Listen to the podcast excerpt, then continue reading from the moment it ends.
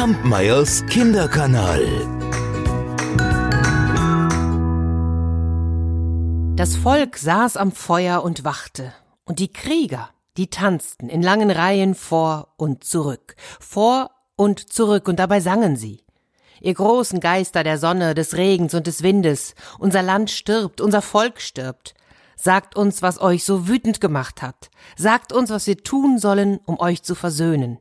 Ihr großen Geister der Sonne, des Regens und des Windes, kommt zurück und rettet euer Volk. Vor drei Tagen war der Medizinmann auf den heiligen Berg gestiegen, um die Götter zu befragen. Seit drei Tagen tanzten die Krieger, und das Volk wartete und wachte. Zwei Sommer lang hatte es nicht geregnet. Die Menschen hofften vom Frühling zum Herbst und vom Herbst zum Frühling. Doch der Regen blieb aus. Die Prärie war gelb und trocken, und die Tiere suchten sich andere Weideplätze. Und nach dem trockenen Sommer kam der Winter, und mit ihm kamen Hunger, Krankheit und Tod. Nun hatten sich die Überlebenden versammelt, um zu erfahren, warum die Götter ihnen zürnten. Bei den Kindern, da saß sie, die allein ist. Sie hatte diesen Namen erhalten, weil sie weder Eltern noch Großeltern mehr hatte. Sie waren während der Hungersnot gestorben. Auf ihrem Schoß hatte sie eine Puppe, einen kleinen Indianerkrieger mit leuchtend blauem Federschmuck. Ihre Mutter hatte die Puppe genäht aus feinem, weichem Leder, und mit dem Saft der wilden Beeren hatte sie das Gesicht gemalt. Die Kleider waren aus weißem Hirschleder gefertigt. Und ihr Vater hatte den Vogel Chai Chai Chai, bei uns heißt er Eichelherr, mit den blauen Federn nach Hause gebracht und daraus hatte er den Kopfschmuck für die Puppe angefertigt. Wenn sie, die allein ist, ihre Puppe betrachtete, da sah sie die Mutter vor sich, wie sie dort saß und nähte und sie sah den Vater, wie er mit Pfeil und Bogen auf die Jagd zog. Und deshalb liebte sie diese Puppe über alles und war nie ohne sie zu sehen. Als nun die Sonne unterging, da hörte man die schnellen Füße des Läufers, und der kündigte die Rückkehr des Medizinmannes an. Ja, und dann trat dieser selbst neben das Feuer, und er redete. Er redete zum Volk und sagte Hört, was die Götter uns verkünden. Sie sind wütend auf uns. Seit Jahren senden sie uns ihre Gaben. Regen, Sonne, Wind und Fruchtbarkeit. Doch nie kommt etwas zurück. Die Menschen sind undankbar, die Götter wollen eine Gabe. Das kostbarste und wertvollste, was wir haben, müssen wir opfern. Nun geht in eure Tippis und denkt darüber nach, was es sein könnte.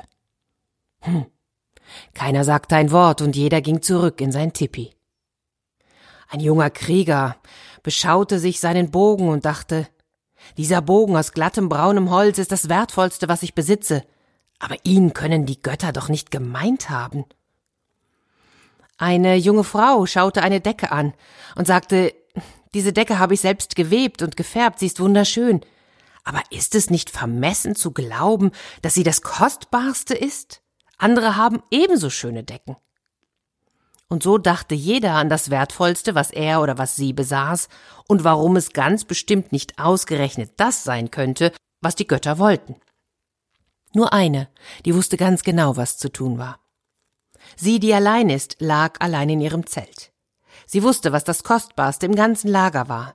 Was konnte mehr wert und mehr geliebt sein als ihre Puppe, ihr kleiner Krieger, der die Erinnerung an Vater und Mutter war. Sie wartete, bis es überall still geworden war. Dann schlich sie sich aus dem Zelt und schlug den Weg zum heiligen Berg ein. Dort glühte noch der Rest des Feuers, das der Medizinmann entzündet hatte. Sie, die allein ist, sammelte dürres Holz und entfachte damit das Feuer neu.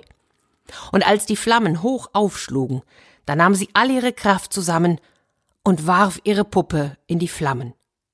Ihr großen Geister, mein kleiner Krieger ist das Schönste und Wertvollste, was es geben kann. Ich bitte euch, nehmt ihn an und sendet meinem Volk den lebensspendenden Regen. Als die letzten Reste der Puppe verbrannt waren, legte sie sich neben dem Feuer nieder und schlief ein. Sie erwachte in den frühen Morgenstunden von den Regentropfen, die ihr ins Gesicht fielen. Auch im Dorf erwachten die Menschen vom Geräusch des Regens. Der Regen, der fiel auf ihre Zeltdächer. Sie kamen aus ihren Tippis und oh, sie ließen sich den Regen über Gesicht und Hände rinnen. Und dann sahen sie zum heiligen Berg. Dort stieg noch Rauch auf. Und so machten sie sich auf den Weg dorthin.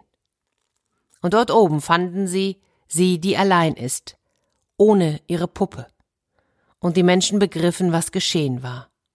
Schweigend und dankbar standen sie im Regen und sahen, wie die Prärie sich neu belebte. Und überall, wo die Regentropfen die Erde berührten, da sprangen kleine Blumen hervor, so leuchtend blau wie die Federn des Vogels Chai Chai Chai. Noch nie hatte jemand so etwas Schönes zuvor gesehen. Und sie, die allein ist, bekam an diesem Tag einen neuen Namen. Sie hieß von nun an sie, die ihr Volk liebt.